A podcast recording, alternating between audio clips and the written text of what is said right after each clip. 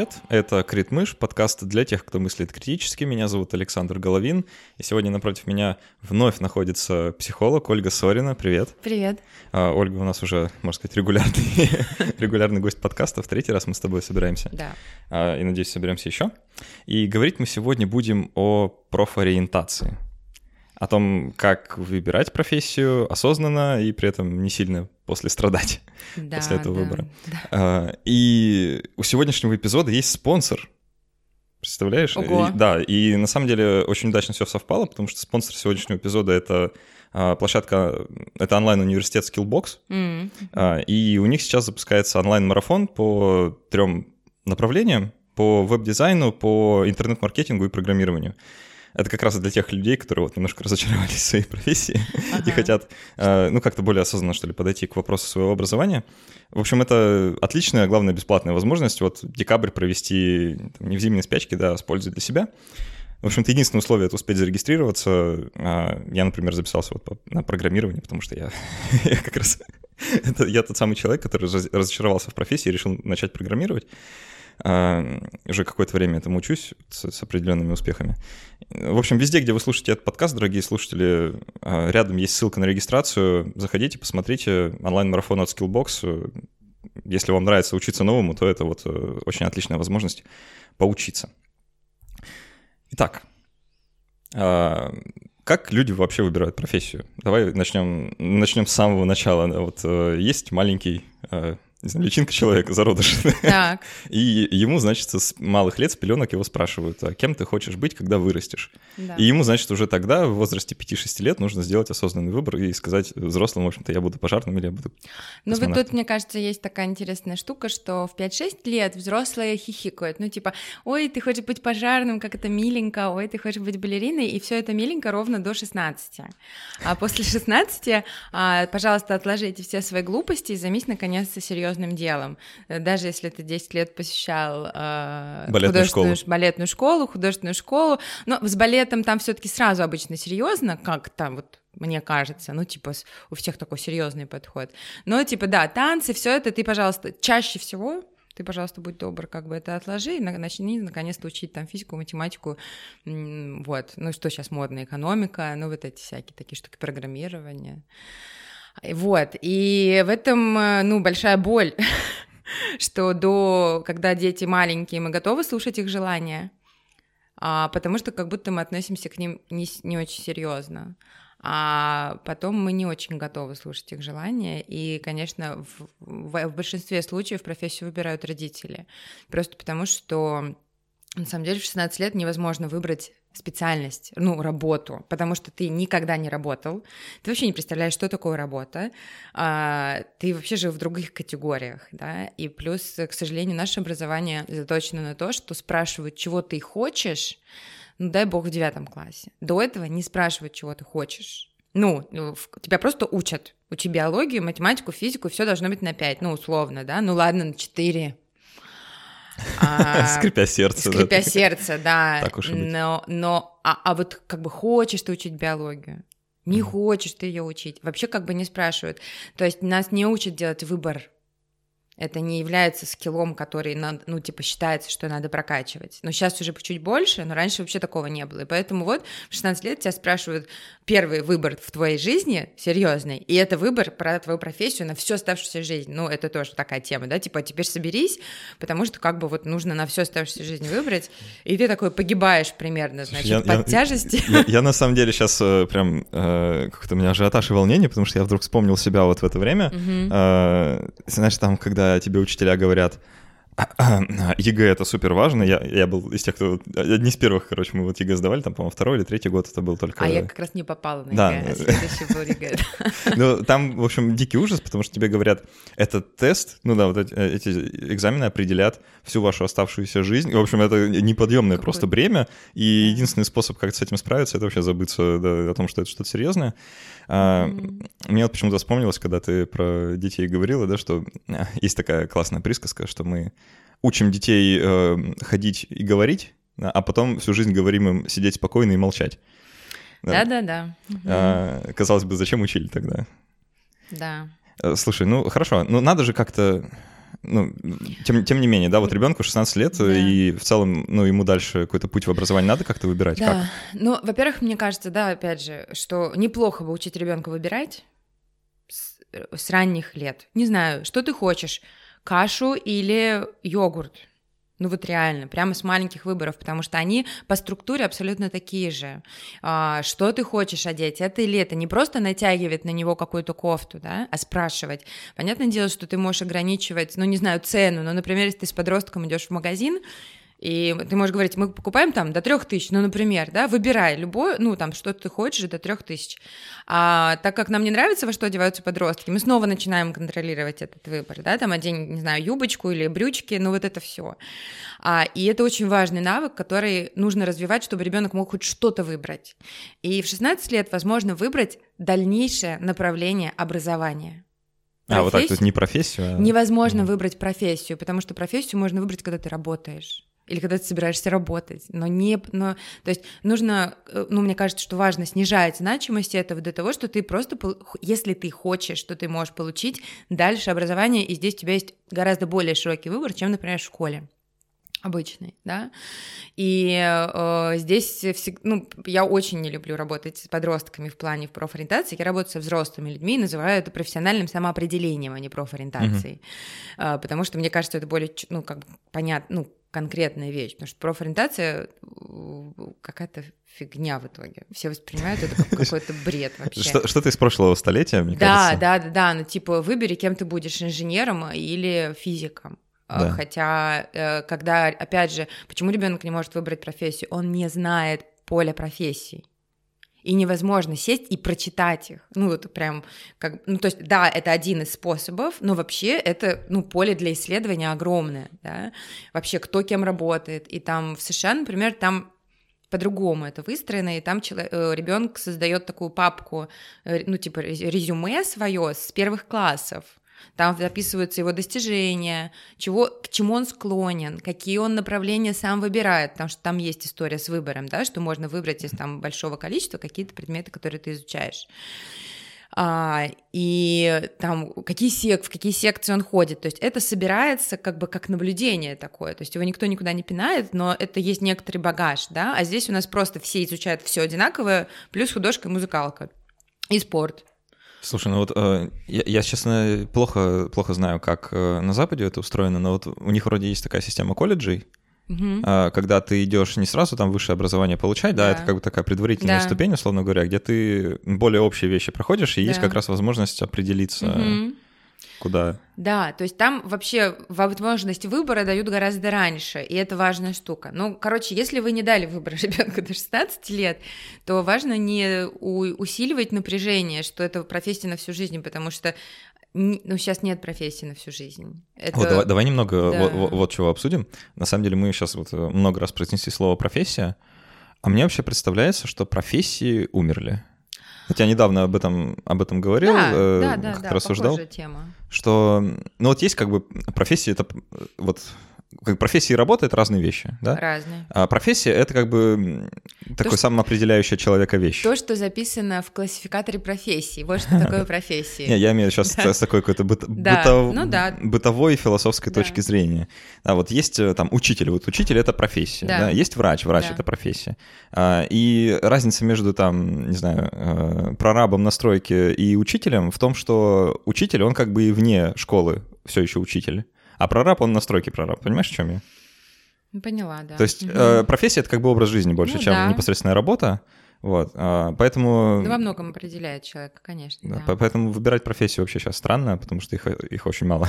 А, но а, мне кажется, что... Я, да, я согласна с тобой, я называю это деятельностью. То есть то, что сейчас можно выбрать, это деятельность, потому что даже учитель, он может параллельно вести блог, он может параллельно создавать образовательные мероприятия, да? Ну, это недавняя история Петербурга, просто либо заниматься наркобизнесом. Либо заниматься наркобизнесом, да. Но, то есть, э, очень редко сейчас люди занимаются одной профессией, ну, вот так классически. И как раз профориентация — это попытка запихнуть одного человека со всеми его интересами в одну профессию это ну, практически невозможно, да, это ограничивает довольно сильно. А вот еще в, в английском языке есть э, даже разграничение на уровне терминологии. Угу. Там есть profession, а есть occupation. Mm, я не знаю. А, ты, ты, ну, вот профессия это как раз э, вот, там доктор, да, это mm-hmm. профессия, а occupation это ну типа я работаю юристом, это mm-hmm. вот мое occupation, mm-hmm. то есть как бы место, которое я занимаю, mm-hmm. и это ну совершенно не то же самое. Ну да, ну я бы здесь не стала там нагромождать понятия, просто для меня профессия довольно узкая действительно штука, и чаще всего, когда человек осознанно подходит к выбору, он ощущает, что он шире какой-то профессии. То есть, да, он доктор, но он не только доктор, что-то еще в нем есть. Не знаю, какой-то доктор, там вот действительно там, ну, ему нравится вести образовательные мероприятия, да, там кому-то uh, нравится uh, там с детьми учить их, например, там гигиене, ну вот здоровью, да, там как своим здоровьем заниматься. Ну то есть вот есть такие какие-то штуки, которые уже действительно не впихнуть в профессию, и Поэтому как раз я предлагаю не впихивать ребенка в 16 лет в профессию и не говорить ему, что ты будешь юристом, потому что по факту теряется примерно 10 лет на этом. Человек учится, потом он обязательно должен пойти, потому что нахрена я тогда учился, пойти работать, идет и примерно несколько мест э, работы меняет, и после этого он приходит ко мне и говорит, я тут подумала, я вообще хотела как бы не туда поступать, но тогда мне мама сказала, что не надо туда поступать, и поэтому я сейчас думаю, как бы мне это все сменить. Ну, то есть интересы прослеживаются со школы, и практически все отвечают, что какие-то интересы были, ну, как бы тогда, даже если вообще этого не касались ну, довольно долгое время. Ну да, я в целом согласен. Вообще, мне это еще представляется, что в современном мире все так быстро меняется, особенно на рынке труда. И сейчас система образования, так, ну, это система, и поэтому у нее есть некоторая такая ригидность и инерция, да. она очень плохо подстраивается под э, нужды рынка. И в целом, да, и в целом вот сейчас, ну, как бы вот такое время, мне почему-то представляется, да, что вот есть поколение еще людей, которые вот учились вот так вот, да, типа ты выбираешь профессию, и потом, значит, mm-hmm. работаешь. А, и им довольно сложно объяснить, что сейчас нельзя пойти учиться на инженера. Или там нельзя пойти учиться на электрика, или там пойду поучусь, стану юристом. Но это безумие, потому что в современном мире навыки требуются совершенно разные, совершенно непонятно вообще, чем ты будешь заниматься. Да, вот mm-hmm. ты пошел учиться на инженера. Это что такое? Mm-hmm. Что ты будешь делать? Да, что ты будешь делать, где ты будешь работать. Или там ты какой-нибудь наноэлектрик. Uh-huh. Там, на, на, наноэлектроникой uh-huh. занимаешься. И uh-huh. вот это что такое? И сейчас, ну вот мне кажется, это такая вещь, которая должна система образования претерпеть, да, вот некоторые uh-huh. изменения, что надо учить людей не конкретно какой-то профессии, да, а учить решать конкретную задачу, которая да. на рынке есть. Да. И тогда, возможно, что-то поменяется. Но мы живем как бы там, там, где живем, и в той системе, в которой живем, поэтому нужно. Ну, наверное, не только в России, это вообще система высшего да, да, это довольно в целом ригидная. в мире сейчас такая да, вещь. Да, и э, ну Система обучения — это отдельная штука, наверное, и интересная, и для меня абсолютно загадочная. Ну, то есть, как бы я имею в виду, как лучше сделать, ну, как, как лучше сделать, это, как мне кажется, такое поле для экспериментов, да, ну, то есть там нужно реально смотреть и пробовать, и пытаться вообще расширить э, ну, точку зрения, да, потому что даже сейчас у меня ребенок учится в свободной школе, это неформальное образование, частная школа, и у меня такая тревога периодически вырастает. Ну, то есть там нет вообще уроков и нет классов, там все дети учатся всех возрастов вместе. О, а, да, слышал про такое. Да, и э, он выбирает сам, чем он хочет заниматься. То есть им только, пред... ну, как бы у них есть студии, на которые он может ходить свободно, и у меня периодически подскакивает тревога, что он там плохо пишет в 7 лет, да, ну, например, или что-то еще, но я работаю со своей тревогой, ну, то есть как бы не, не, я ну, не, не переношу на него, потому что а, я вижу, что все в порядке. Ну, то есть, что нормально, даже если он в 10 лет научится писать без ошибок или в 11, вообще ничего не потеряет. Вот знаешь, кстати, вот про, про письмо, мне почему-то кажется, что единственная причина сейчас учиться писать Это потому что это, это, судя по всему, некоторым образом меняет мышление. Угу. Непонятно каким, непонятно как и непонятно значимо Мелкая ли. моторика. Да, но, возможно, как-то меняет. И у меня есть большие сомнения, что это сильно лучше, чем учиться быстро печатать. Угу. В целом. Да, да. Ну да. Так что, ну, может, ничего ну, такого. Ну, это вот в целом, да, про систему образования, что да, да, я очень осо- ну, осознанно подошла к выбору образования для него. Я не хотела давать в стандартную школу, а, но тем не менее, учитывая, что у меня все-таки есть свой опыт, у меня периодически это, ну как бы на меня накрывает, но слава богу, в школе есть психолог, я с ним разговариваю, говорю, господа, и дальше мы как бы двигаемся таким образом. Он там, судя по всему, специально для для Ну, конечно, он тоже, ну да, также разделяющий как бы эти взгляды. А, ну хорошо, давай тогда а, посмотрим немножко в будущее. Понятно, что вот с выбором все очень плохо, да? А, ну, сейчас. Но в целом, вот человек выбрал, и у него есть некоторая такая внутренняя, не знаю, ну что ли, не желание, да, а, как сказать, э, ну, такое требование к самому себе, да, что вот ну, ты выбрал профессию, ну, так, ну, будь, будь добр, как бы работай, строй карьеру. Угу. А, вот как ты считаешь, человек вообще, ну, в самом современном мире лучше одна карьера на всю жизнь, либо много маленьких? Ну, видишь, здесь вообще нет лучше-хуже. Ну, вот да, то есть здесь можно могут, ли? Э, может быть абсолютно разные вариации, и точно там карьера в большой корпорации, она не лучше и не хуже, чем частная практика, да, где ты не двигаешься вверх. А, более того, мне кажется, что иногда вот есть такая установка, что карьера, типа, надо делать карьеру, да, и там же есть карьеры разные, вертикальные чаще всего имеется в виду, то есть ты сначала специалист, потом ты там руководитель нескольких людей, потом более крупный и так далее, да, ну, соответственно, там высший оклад, высшая ответственность и так далее.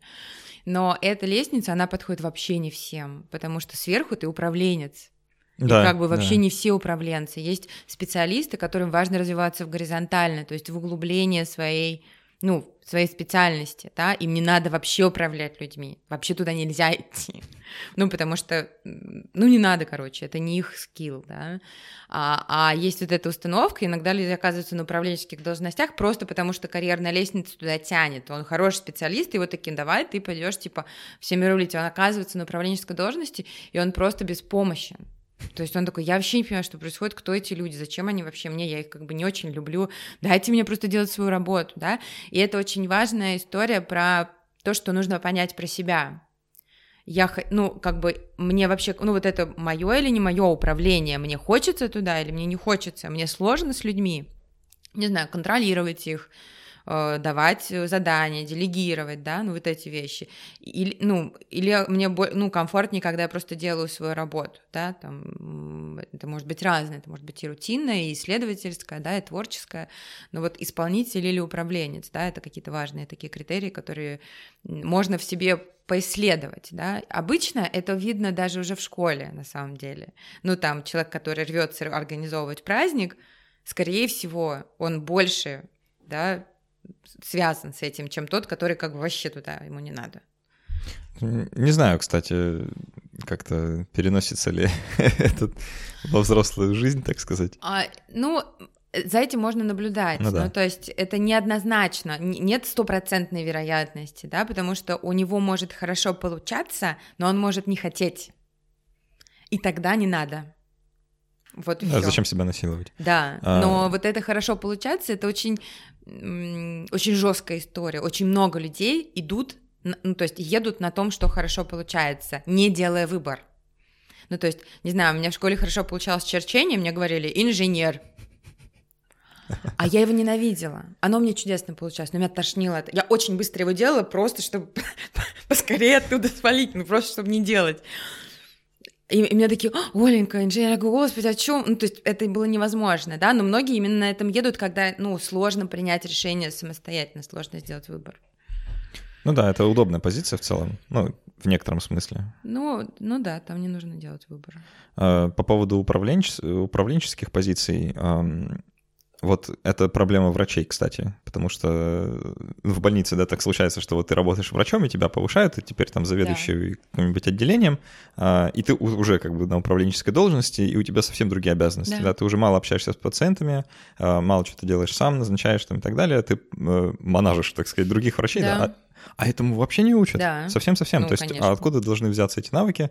Э, и вот получается, да, что люди как-то плохо управляет. Ну, то же самое в психологии. А что в псих... Ну, это та же самая проблема. Ага. Хороший психолог, специалист, вообще не обязательно хороший управленец. Но психологи, например, там создают психологические центры. И в итоге получается полный хаос, разброд, шатание и убыточные бизнесы.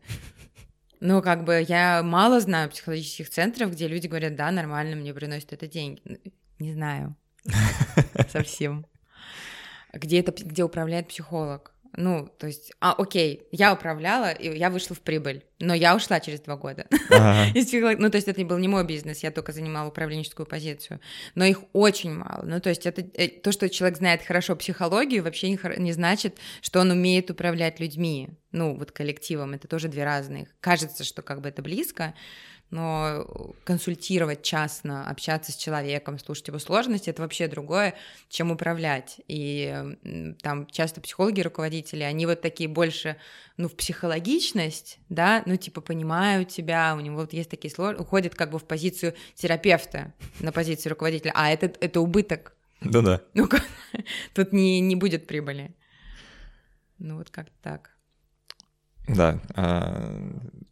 Не слышал, кстати, вот... э, Я не знал просто, что у психологов такая проблема тоже есть. Вот я хотела еще сказать, что ты сказал про, про- про то, что если человека повышают до главврача, там совсем другие процессы. Вот это, наверное, самая главная история, что нужно не искать профессию, а изучать те процессы, которые тебе нравятся.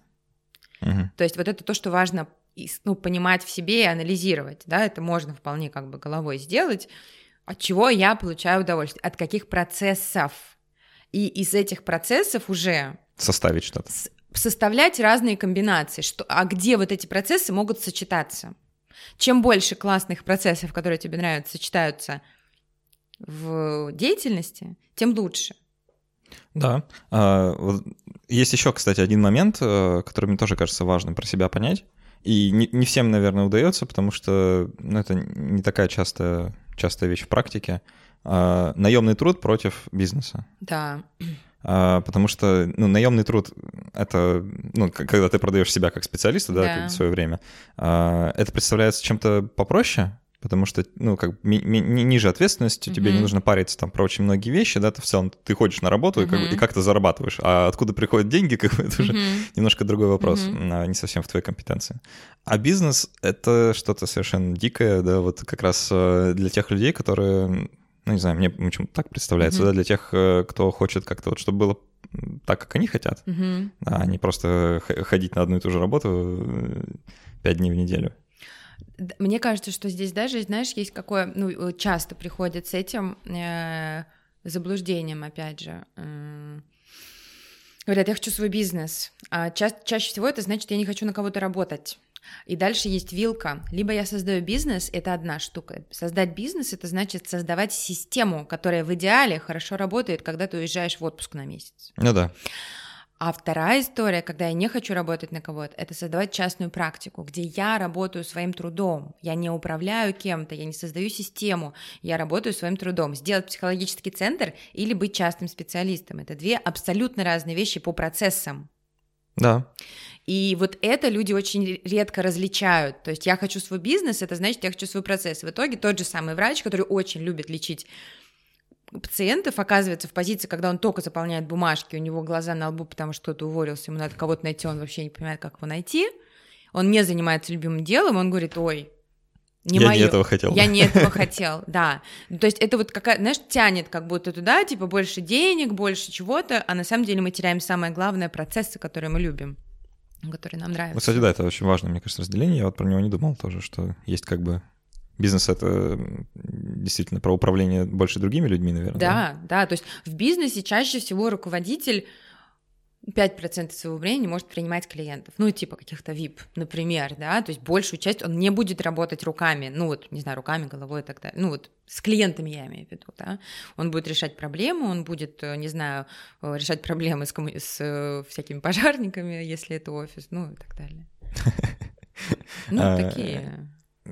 Давай вернемся вот к вопросу карьер. Давай. Эм, Если не одна карьера, да, вот, допустим, у человека, вот это мой случай, кстати, да, а, я вот отучился на врача, понял, что как бы, я не хочу работать и занялся чем-то другим, и в целом я вот несколько уже вот так вот карьер сменил, сменить Мгм. успел, да, я там и а, медбратом поработал в больнице, да, понял, что это совсем не то, что, чего я хочу. А, Я и научным сотрудником побыл Мгм. некоторое время.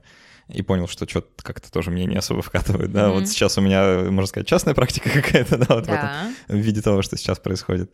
А, что будет дальше, я вообще не знаю. И в целом есть как бы вот такое внутреннее ощущение, что я как бы теряю вот это время, э, которое я мог бы потратить на чтобы забираться вот по этой пресловутой карьерной лестнице. Да, вместо этого я вот там, ну как бы начинаю и бросаю как будто да. бы, да. А вот, э, не знаю, ты как психолог, как скажешь, это обоснованный страх или в целом можно не знаю, расслабиться, если это комфортная форма существования, то так, так и существовать. Мне кажется, что это отличная форма существования, и самое, ну, для меня самое главное получать во всем процессе, ну, в, в каждом из этих процессов удовольствие. То есть, если ты потерял удовольствие в работе, там, медбратом, да, да, надо уходить. Ну, то есть здесь можно либо смотреть внутри одной большой области, да, ну, например, там человек занимается экономикой, что-то ему стало скучно, и он может, ну, там, внутри. Но если ему нравится сам процесс, да, если мы понимаем, что нам это не подходит, нам не подходят те процессы, которые есть, да, то мы, ну, это вообще абсолютно нормально менять. У меня было, я три раза уходила из психологии, говорила, что я... Три раза возвращалась? Да. И э, я там, я занималась рекламой, у меня было рекламное агентство, я занималась управлением психологическим центром, и сейчас у меня свой психологический... А, я работала в благотворительности, как, ну, тоже на управленческой позиции или как фандрайзер, как, не знаю.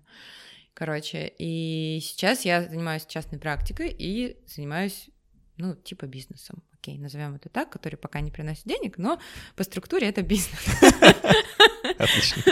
Ну, как бы туда, куда-то туда я мечу, да, в то, что как бы это как-то это работало, э, как структура именно. И я очень долго металась между этими двумя штуками. Психолог я, или я хочу заниматься управлением, или все таки психолог, или заниматься управлением. Там было очень много разных перекосов, да, когда, например, высокая управленческая нагрузка, высокая психологическая, очень быстро выгораешь. Ну, то есть это просто жесть. Поэтому я вот эту нагрузку, ну, сейчас для себя отрегулировала, и, ну, вполне комфортно существую. Хотя, ну, как бы вот когда я шла, я выбрала психологию, да, я вообще не рассматривала управление, например, менеджмент, как э, ну, как одно из направлений развития. Но оно вот вылезало, вылезало и вылезло в то, что я сделала свой бизнес. Я слышал такую статистику, что ну, это, не знаю, к России, наверное, частично только относится, но в целом так, э, в западных странах э, человек меняет профессию в течение жизни около там трех раз, в целом вообще карьеру, то есть как бы, ну, заканчивает, начинает mm-hmm. новую. И давай, мне вот мне даже не нравится слово карьера в этом смысле, потому что карьера это вот как бы как бы вот сразу лестница, да, вот ну, это да, представляется. Да. Я бы назвала это деятельность, ну деятельность. То есть вот ты был медбратом, это деятельность, да. А, ты учился, у тебя медобразование, это образование. Ну то есть как бы вот и все. И мы можем менять деятельность. Эта деятельность может быть в одной сфере, это может быть в разных сферах. А, не знаю, там в какой-то момент у меня была идея э, там писать, например, про психологию, да, и попробовать на этом зарабатывать деньги. Ну, я немножко пописала, мне кажется, даже мне заплатили за пару статей. Ну, вот какая-то такая штука, да. Это отдельная деятельность. И иногда там, когда человеку сложно выбрать, то есть у него много разных увлечений, например, и он не может выбрать, на что сейчас обратить внимание. Есть такой страх, что если я выберу одно, то я не, ну, не смогу заниматься другим. Я предлагаю сделать такое упражнение, как а, ну, нам кажется, что нужно все за ближайшие, не знаю, три года успеть, ну, условно, да, а вообще у нас впереди, ну, лет 60 обычно, как минимум. Ну, можно посмотреть туда Скрестим вперед. пальцы. Скрестим пальцы, да. Ну, короче, можно перспективу увидеть другую, да, и, в общем, по пять лет вполне на разные деятельности можно выделить, и появляется, ну, другое ощущение, что вообще, да, не знаю, в 60 можно засесть книжечку писать лет на пять, понимаешь? Ну, вот реально, как бы сесть в домике, ну, и нормально. Не нужно, да, пытаться за, не нужно пытаться за три месяца сейчас словно написать эту несчастную книгу, а можно вполне себе, ну, расслабиться в этом отношении, попробовать многое. Э, в небезызвестном, можно сказать, вечно, наверное, сериале «Друзья», угу. который вполне хорошо постарел, э, там только пару российских шуток теперь просматривается и очень неуместных. Там, ну, ты, наверное, смотрела, есть да, такой да. персонаж Чендлер, да, угу. вот как раз у него там ближе, там, наверное, к последним сезонам как раз была, извините, спойлеры, а, такая ситуация, да, что он как раз, он работал там в какой-то компьютерной сфере, да, и он решил уйти в рекламу, потому что ему вот очень хотелось заниматься какой-то рекламной штукой, и там как раз была вот эта проблема, да, что он переживал, что у него не будет денег, потому что вот он на своей старой работе, он уже кто-то, он уже зарабатывает, а тут все начинает заново, и денег не будет, и вообще как, а если не получится. И вот это, в принципе, мне кажется, очень понятный страх. Да как-то, ну, уходить с работы, чтобы там, заниматься какой-то странной частной практикой, это странно, угу. ну, потому что ты теряешь, э, ну, кажется... Это тревожно, давай да, так, тревожно. это не странно, это тревожно, это вообще нормально, ну, как многие так делают. Угу. Ну да, пожалуй. То есть э, в целом как-то с этим страхом нужно, что ли, справляться?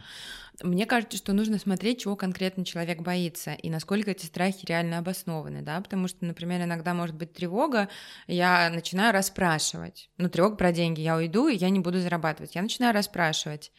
А человек говорит, у меня есть накопление на полгода, там, не знаю, у меня есть пассивный доход, у меня есть квартира, не знаю, у меня есть родственники. Ну, то есть э, объективно ситуация довольно стабильная, даже если человек уйдет но при этом тревога может быть все равно высокая. И тогда мы с ним смотрим, какие объективные вещи, то есть на что он может реально опираться. Если все, он за полгода не найдет работу, что еще можно сделать, да?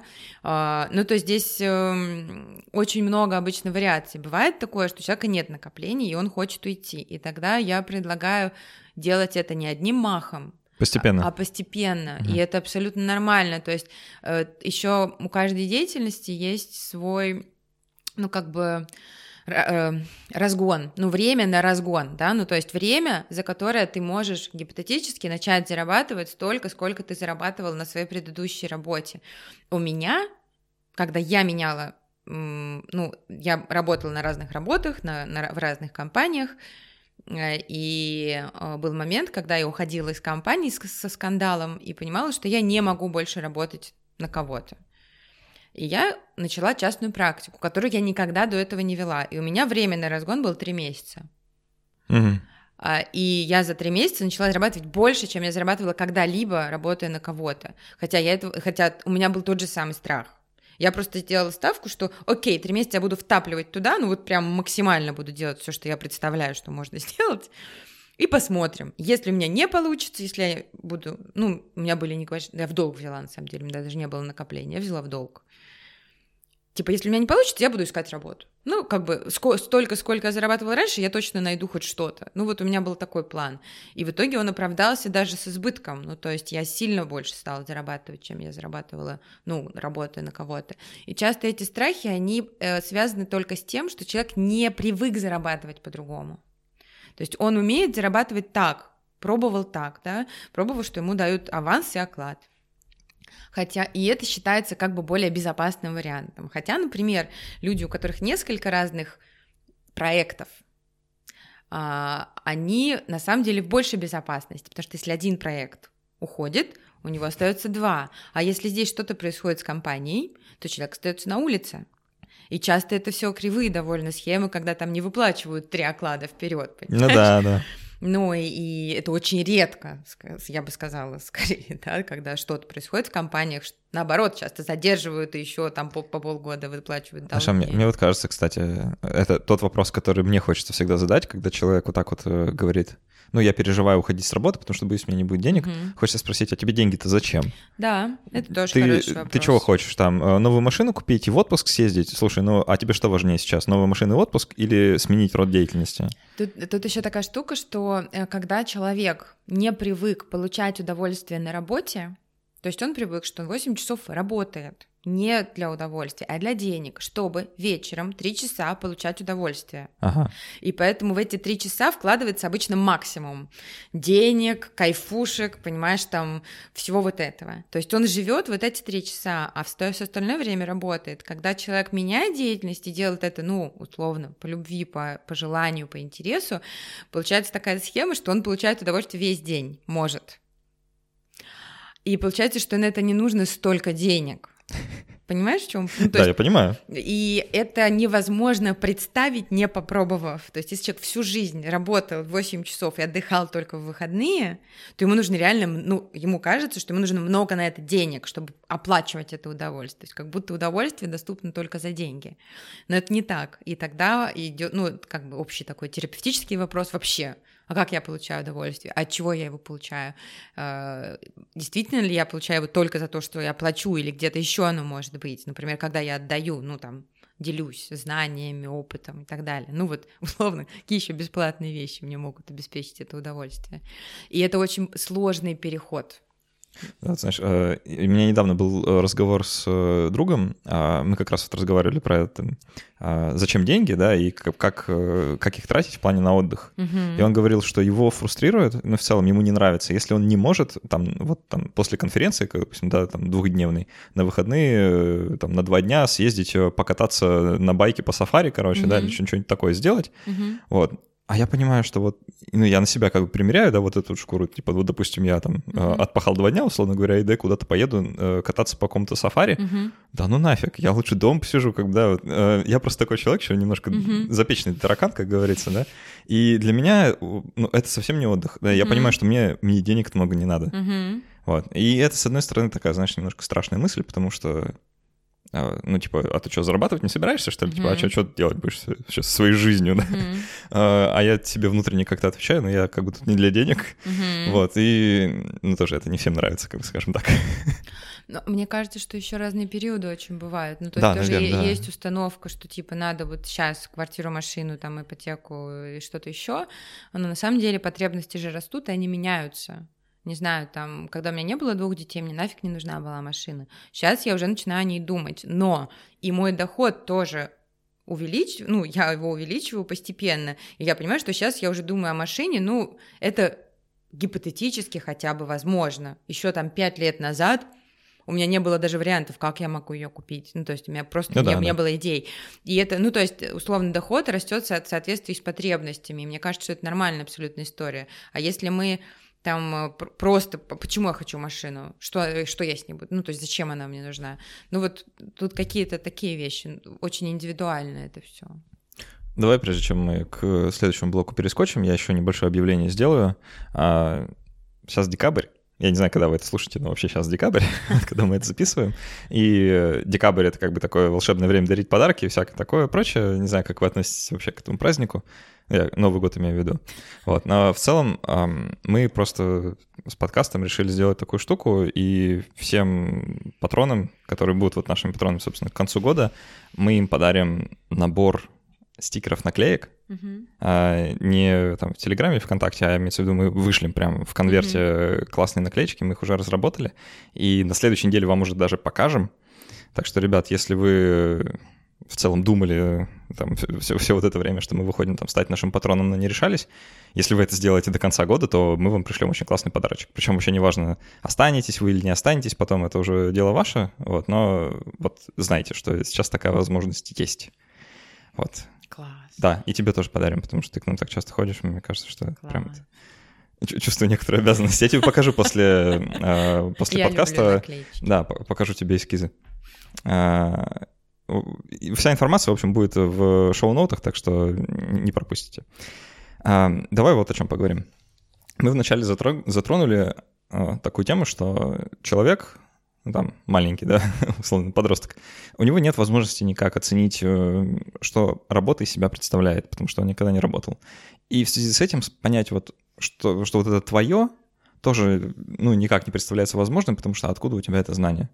А, это вот то, что случилось со мной, например, да, причем несколько раз. Я mm-hmm. вот шел э, в мед и думал, я буду там людей спасать. Mm-hmm. Я совершенно не представлял, как, как врачи как работают вообще, mm-hmm. да. Я совершенно ничего об этом не знал. И, знаешь, я вот так ретроспективно про это думаю, и меня некоторая прям обида берет и злость на тех взрослых, которые были, условно mm-hmm. говоря, рядом, когда я говорил, что буду врачом. Mm-hmm. Они меня не остановили и не рассказали, как на самом деле. Mm-hmm. Да? А, вот как, э, как по-твоему, как эту проблему решать? Э, как, как людям показывать, что такое работа на самом деле со всей этой рутиной? Но мне кажется, что, опять же, ну вот нужно избавиться от иллюзии, что после высшего образования человек пойдет работать по этой профессии. Ну вот, просто не делать на это ставку. Делать, дать ему возможность в течение этих пяти лет самому искать ну, чем бы он хотел заниматься. Абсолютно нормально в начале, после выпуска, что человек будет менять какие-то работы и искать разные варианты. Ну, то есть здесь, ну, мне кажется, самое важное — это дать возможность экспериментировать, пробовать и выбирать, да, вот начать работать и закончить, когда тебе не понравится, начать работать еще где-то и закончить, но выбирать не по тому, что ты пять лет на что-то потратил, а по своим, на... ну вообще и составлять резюме. Не только, что у меня есть образование, а что я еще умею делать, да, что у меня получается, что я люблю, потому что не знаю, человек может учиться в экономическом и все эти пять лет или сколько, четыре года сейчас, да, организовывать КВН, ну, реально, да? Ну, допустим, да. Играть в КВН. И ему будет, как бы он задней ногой сдавал эти экономические экзамены все, но просто упивался этим КВНом. И вот ему говорят, иди в экономист. А чего ему идти в экономиста, если у него опыт уже пять лет выступлений? Понимаешь? А экономист это серьезно, а, а вот КВН несерьезно. Ну, то есть мне кажется, что важно дать ну, возможность и показывать, что человек может выбрать в любой момент и поменять свой выбор в любой момент. Это не будет значить, что он ветреный, что он какой-то глупый, что, что несерьезный. Вот, несерьезный. Угу. Это нормально, это наоборот серьезный подход, испробовать это на практике. То, что можно сделать с детьми, которые еще учатся, это просто расширять их опыт это не обязательно водить его на, на, на, профи, ну, как бы на работу к маме, которая работает бухгалтером, чтобы он рядом с ней сидел. Хотя, в принципе, можно и сводить и показать, что она делает. Я сейчас пытаюсь объяснить своему ребенку, что я делаю.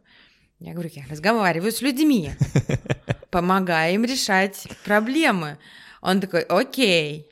Ну, не, типа, не, не помогает, да? Непонятно, да, ну, то есть это, ну, э, можно на своем, ну, как бы на своем уровне он только может, да, это понять но, а, не знаю, просто максимально широкий опыт. Не фигачить, не знаю, музыкалку эту 10 лет несчастную, если он не хочет. Хотя иногда такое бывает попадание, и все, и ребенок проникается, да, и там у него есть карьера вот эта условно на всю жизнь. Но это очень редкие истории, очень редкие. И но они самые яркие, ну, то есть обычно говорят, вот у него есть призвание, у него есть, а у меня нет призвания. Вот, да. Это, знаешь, это же, это прям целое переживание да. для людей, а, что вот э, а сосед-то мой, или там одногруппник Вася-то, вот он уже вот как поступил в мед, да. с первого курса знал, что хочет быть травматологом. Да. И на четвертом-то, значит, он уже и ассистировал, на пятом уже операции сам угу. проводил, на шестом он уже на кафедре со всеми подружился, и его сразу же в ординатуру взяли, и все у него хорошо. Я, честно, я всегда завидовал таким людям, потому что мне, ну, для меня это вообще непонятно, как можно выбрать что-то одно, не зная вообще, из чего ты выбираешь даже, да, да и, и придерживаться. Иногда это бывает попадание. Иногда, но это прям супер редкий случай. Иногда это бывает, я иду по накатанной. Я выбрал травматологом, я знаю, что мне нужно сделать для того, чтобы стать травматологом. Ну, там, просто... у меня папа травматолог. Ну да, и я просто туда иду, и папа мне говорит, подружись со всеми на кафедре, а для тебя это выглядит как, вау, он офигенный, он знает, чего он хочет. А он может просто знать, что папа хочет, чтобы он был травматологом. Очень четко. И папа как бы стоит да, ним, да. над ним. И это, ну, там очень могут быть разные, да, истории. Поэтому то, что мы можем сделать для детей, которые еще не выбирают, это просто показывать и расширять их опыт порисовать вместе с ним, помузицировать, а, попрограммировать. Ну, то есть, наоборот, перебирать максимально. Если он не хочет, окей, ты можешь выбирать. Но всегда будут родители, которые будут тащить ребенка в профессиональный спорт или куда-то еще. Поэтому мы не останемся без золотых медалистов. В этом смысле можно не переживать. Ну, то есть, всегда, и там, не знаю, всегда есть такие и родители, и дети вот с таким подходом, да, не знаю, терпение, труд, все перетрут. Мне сейчас показалось, что ты намекаешь, что э, медалисты это всегда как бы насилие над ребенком.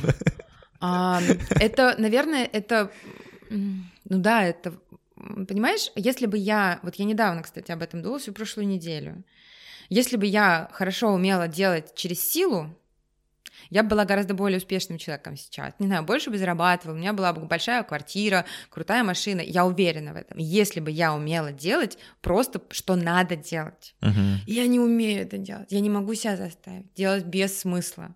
Мне нужно каждое дело рассмотреть и раскопать в нем этот смысл для себя. И, по, и раскопать хочу свое. И поэтому я делаю гораздо меньше, чем могла бы делать, если бы делала то, что надо. Э, и Вот, вот и все. Ну, как бы в этом вся разница. И, но есть люди, которым проще делать то, что надо. Ну, не знаю, для них не так важно какой-то период жизни, или для них очень важно, не знаю, вот эта медаль. Ну, то есть у них другие смыслы. Да, они mm-hmm, другие да. смыслы в это вкладывают. И в этом, ну, это, это окей, мы действительно очень разные. Да, для кого-то это имеет смысл, для меня не имеет смысл просто напрягаться. Я, у меня цель получать удов- больше удовольствия в каждый конкретный момент. Удовольствие не всегда равно успех. Иногда удовольствие тупить и смотреть хауса. Ну, Почему сериал восьмилетней давности? Ну да. Да, я смотрю второй сезон, очень классно.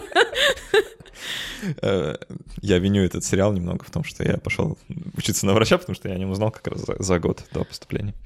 Я а, тоже смотрела скорую помощь и хотела стать нейрохирургом. Ага, ну вот это.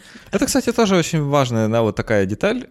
А, мы черпаем вот эти представления да. о профессии из культуры, из медиа, из э, там да. всего, что вокруг нас есть, и зачастую, э, читай всегда, это не соответствует реальности вообще никак. Э, вот делюсь как бы своим вторым переживанием, да, вторым разочарованием в жизни. Вот я пришел в науку, да, вот как раз это, это научпоп виноват в некотором mm-hmm. образом, да, потому что я сам был вовлечен, я считал науку чем-то таким возвышенным, классным, прекрасным. А, ученый для меня был это человек, который вот там а, просто идеал, да, занимается там рациональным познанием мира вокруг. Mm-hmm. Ребята, это не так.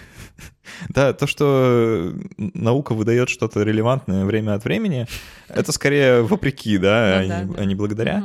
И в целом изнутри это выглядит как что-то очень-очень странное, там очень дурацкие взаимоотношения между людьми, очень странные процессы, очень-очень много повторяющихся задач, просто безумно много.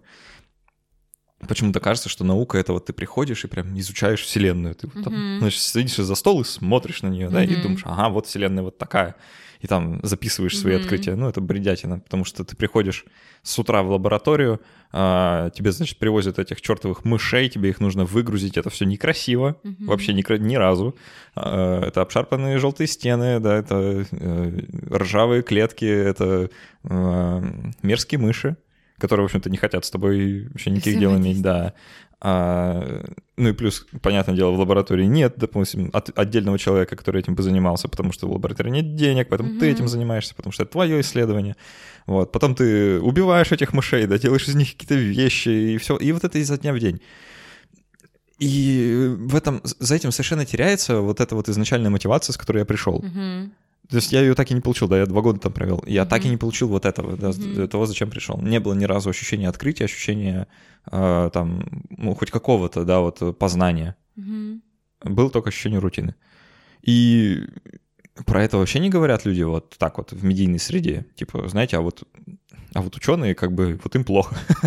не, они так, так говорят, но не говорят, почему, да. Там, да, они мало зарабатывают, это правда, э, или там еще что-то, что Но у них денег это, мне на кажется, нет. Мне кажется, вот это какая-то такая штука, что, знаешь, ну, типа, есть э, тоже профессии отличаются по распределению дохода. Ну, то есть, э, условно, там есть актеры, у которых там 1% получают очень много, а, да. все остальные очень мало. Есть профессии где-то, ну, программисты, где в целом это, ну, они примерно, понятно, что есть какие-то пики, но примерно Угу. Более-менее это более равномерно распределено, да. И, и там ученые, мне кажется, тоже какая-то штука такая, что типа есть ученые там с мировым именем, не знаю, возможно, рок-звезды. Много... Да, рок-звезды в науке. А есть Ну, знаешь, э, про рок-звезд. Эм, вот есть там, допустим, Нил Деграсс Тайсон, да, там супер-мега известный ученый, популяризатор, там э, стендап-комик, я не знаю, чем он еще занимается. И, значит, и в разработке игр он отметился, и фильмы он снимает, и вообще mm-hmm. и твиттер у него, и подкаст он делает. Вот. Но есть как бы очень большой, большая разница между ученым и вот медийным ученым да? все-таки, потому да? что у него по определению меньше времени на исследование. Да. А, когда он там был последний раз в лаборатории, и какие он пишет статьи, пишет ли вообще, это большой вопрос. То есть это, это тоже вот, наверное, одно из направлений, которое можно занимать, да, типа не быть э, там непосредственно специалистом вот в этой mm-hmm. области, а быть таким медийным специалистом, да. тем, кто как бы немножко в это умеет, но при этом а, больше умеет об этом рассказывать. Да, да. И в целом да. тоже ничего такое направление нужное и важное. Ну, да. Но мне кажется, что это тоже э, вот бывает такое, что говорят, что вот там актеры мало зарабатывают, ну, например, да, если ты пойдешь в актеры, ты не заработаешь. Но тут такая штука есть, что эта установка, она идет только из семьи. И если в семье родители оба актеры и всю жизнь зарабатывали актерством, и сын захочет стать актером, они не скажут ему. Ну, то есть они скажут, ну, нормально, как ты прожили? Ну, то есть они, понимаешь, да? Ну, то есть ага. у них есть такой опыт. А, и они скажут, я вообще не понимаю, вот математики, вообще не понимаю, чего они зарабатывают. И наоборот, в семье, где родители зарабатывали, этим, они скажут, типа, чего актеры, а как они вообще живут, а что они делают, я не понимаю, да? И это то, что мы несем с собой как установку, этим не заработать. Хотя зарабатывают люди самыми странными вещами. Ну, то есть очень странными вещами люди зарабатывают, и большие деньги, и всем, чем угодно можно заработать. Вот это самый главный прикол. А, да, Вопрос, что, что, сколько для этого нужно работать, что конкретно делать, но по факту можно заработать вообще чем угодно. Продажей мертвых мышей, ну не знаю, там, чем угодно. Такое мне в голову не приходило. Сейчас про мышей сказал. Да. А, давай тогда под конец у нас уже угу. под, подходит время, поговорим немножко о будущем. А, как, э, не знаю, как это все будет меняться, как э, дальше люди будут выбирать профессии, как они в целом, какие будут изменения угу. чем можно будет зарабатывать. И вот э, хочу с такого начать. Вот, допустим, сейчас, ну, не знаю, может, сейчас тоже что-то поменялось, но вот раньше, допустим, если бы э, я там маленький пришел к родителям и сказал, родители, я, короче, хочу быть музыкантом. Так. Ну, мне покрутили пальцем у виска, дали подзатыльник и сказали, типа, ну ты чё, а, а деньги, да, типа, mm ты не заработаешь, да, ну, понятно, мы уже про это поговорили. mm Но вот сейчас Поменяется ли, ну, не знаю, поменялось ли уже у людей как-то представление о том, чем можно зарабатывать, и нет? Мне кажется, что мы несем супер с собой установки. Вообще. Ну вот у меня сейчас э, ребенок начал играть на гитаре. Ага. И он говорит, мам, я сочинил песню. Она называется как же, «Шахматный король». И я такая, композитор, ну все. И у меня прям, ну то есть я чувствую, что как бы я не буду говорить нет, но тревоги у меня будет очень много. Композитор. Подышали. Окей, сынок, что еще можно сделать? Ага, да. Как еще? Ну, то есть, э, наверное, так как у меня просто, ну, я занимаюсь этой деятельностью, я помогаю людям находить э, ту деятельность, которой они будут получать удовольствие. Я для себя, ну, у меня есть такая формула. Если человек не знает, как на этом заработать, пусть он напишет 100 способов, как гипотетически можно на этом заработать, просто мозговой штурм. Вот я умею писать музыку э, и играть на гитаре. Это все, что я умею. Вот 100, 100 способов, как это можно применить, где можно получить хоть какие-то деньги. Не 100-500 тысяч, хоть какие-то деньги. И пока он каждый не проверит, пусть мне не говорит, что он не может этим заработать, потому что мы не пробуем. Ну, способов миллион, на самом деле, заработать как-то, используя свои таланты, используя то, что у меня хорошо получается, то, что я люблю. Просто это стрёмно проверить это на практике, да, но вот если взять э, вот такой, ну, как бы очень логичный способ, просто вот идти по списку, какой-то из них выстрелит. Ну, то есть здесь история про расширение вероятности, да, расширение возможностей своих. Поэтому я себя успокаиваю тем, что единственное, чем я могу помочь своему сыну, если он решит стать композитором, это помочь ему накидать вот эти варианты, которые он будет проверять. И все. И я уверена, что один точно выгорит. Ну, какой-то из этих ста. Есть э, такой классный музыкант, очень харизматичный мужичок э, по имени Джек Конта. Угу. Uh, у него есть э, прекрасное выступление на TED, где он приводит э, такой диалог, который у него состоялся на какой-то вечеринке.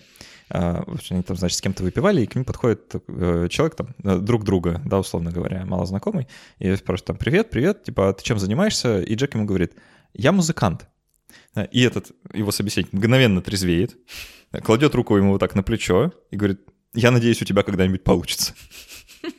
Да, это, это настолько обидно, да, и это вот та самая предустановка, которая у нас есть, что будто бы музыкантам заработать невозможно, да, если ты там не супер-мега-звезда, да. Да. А, это, конечно же, немножко другая тема, и, возможно, мы когда-нибудь об этом поговорим, в целом про музыиндустрию. Ну, с психологами то же самое, понимаешь, когда я училась в университете и работала параллельно, ну, там, помогала в одной психологической организации, мне мэтры говорили, ну, чтобы заработать в психологии, тебе должно быть уже где-то к 40, у тебя должно быть стаж, все дела, но, к сожалению, те психологи не знали, что такое соцсети. У них были другие способы продажи своих услуг. Они нарабатывали базу клиентскую вообще, на... ну то есть вообще была другая структура этого рынка. А и она настолько отличается от того, что сейчас он настолько шире, настолько больше денег, условно, на каждого специалиста приходится, хотя и сейчас ко мне приходят психологи, говорят, сейчас столько психологов, психологии нельзя заработать. Я говорю, ну да, вот я нормально живу. При том, что я не упахиваюсь, ну вот именно в частной практике, не умираю, не вообще нормально. И на это мне не потребовалось 10 лет. Мне на это потребовалось, ну, год, чтобы нормально развить практику. Это не огромный, ну, промежуток, да, времени. Но если мы заходим с установкой «я не заработаю», я не заработаю. А если я захожу с установкой «я буду искать любые способы заработать этим», то я найду хоть один способ этим зарабатывать. И, ну, короче, это вот реально только от установки зависит, и все. Оля, спасибо большое, что пришла в очередной раз к нам Ой, в подкаст. спасибо. А, Было очень приятно поговорить. Я думаю, что мы а, выберем еще какую-нибудь тему, соберемся, возможно, в следующем году. А, Друзья, регистрируйтесь на бесплатный онлайн-марафон от Skillbox по ссылке в шоу-ноутах подкаста и вообще в целом там, где вы этот подкаст слушаете, рядом наверняка эта ссылка где-то есть. Это помимо того, что это отличный бесплатный способ э, как-то поучиться, это вы еще и подкасту этому можете помочь. Если у вас есть какие-то вопросы, пожелания, критика, предложения, пишите нам по адресу подкастсобака.критмаус.ру. А, Будет очень славно почитать ваши теплые и не очень теплые письма. А, Ну и в целом все. До встречи через неделю. Пока.